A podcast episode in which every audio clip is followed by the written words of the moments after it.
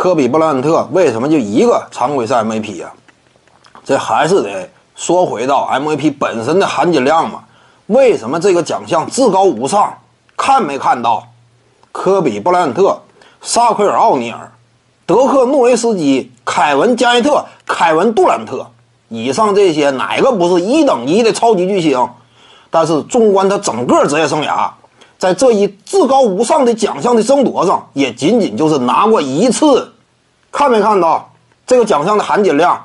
为什么科比布莱恩特这个奖拿的少啊？不光他一个人拿的少，他周围有很多同时代的超级巨星拿的也不多吗？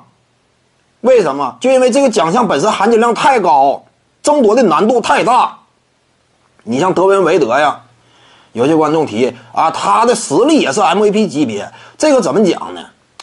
很多时候呢，没有如果，你得看你最终是取得没取得，对不对？你得以事实为依据，谈如果没有价值。NBA 如果谈如果的话，那乱套了，对不对？那有的人一把戒指，你光拼如果的话没有意义。韦德这么强悍的球员，整个职业生涯呀，MVP 一个都没拿着，为什么？同时代的你竞争不过什么勒布朗詹姆斯呀、科比布莱恩特呀、凯文加内特呀，你竞争不过嘛？所以你没拿着嘛，那很正常的。联盟当中啊，通常来讲，一名顶级巨星，你想拿常规赛 MVP，那尤其你想拿的多，你这个呀，你得长时间保持极强的统治力，你才有可能做到，对不对？你甚至呢，你就包括某支球队啊，胡子球手，人家陪跑多少年？差不多三五年呢，MVP 评选当中位列第二、第三的，长期陪跑，最终也仅仅就是一次完成登顶，如愿以偿。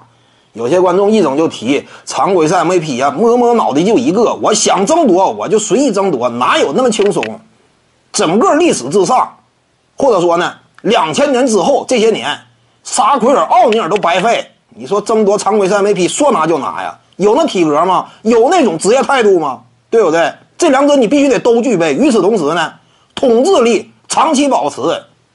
说白了，要说挑选出一个，真是我努努力，我全神贯注，我就差不多能拿的话，有且只有一位勒布朗詹姆斯。人家为什么拿了四个？好像说他拿四个这个奖，看来也挺轻松。那是他拿，其他人试一试拿四个呀？开玩笑呢吗？拿俩都给你累够呛的。这就这个奖项本身的含金量高嘛？为什么科比布莱恩特拿了仅仅就一个呀？很多人都拿了一个，那些人也都是一等一的巨星，对不对？徐静宇的八堂表达课在喜马拉雅平台已经同步上线了。各位观众要是有兴趣的话呢，可以点击进入到我的个人主页当中，在专辑页面下您就可以找到它了。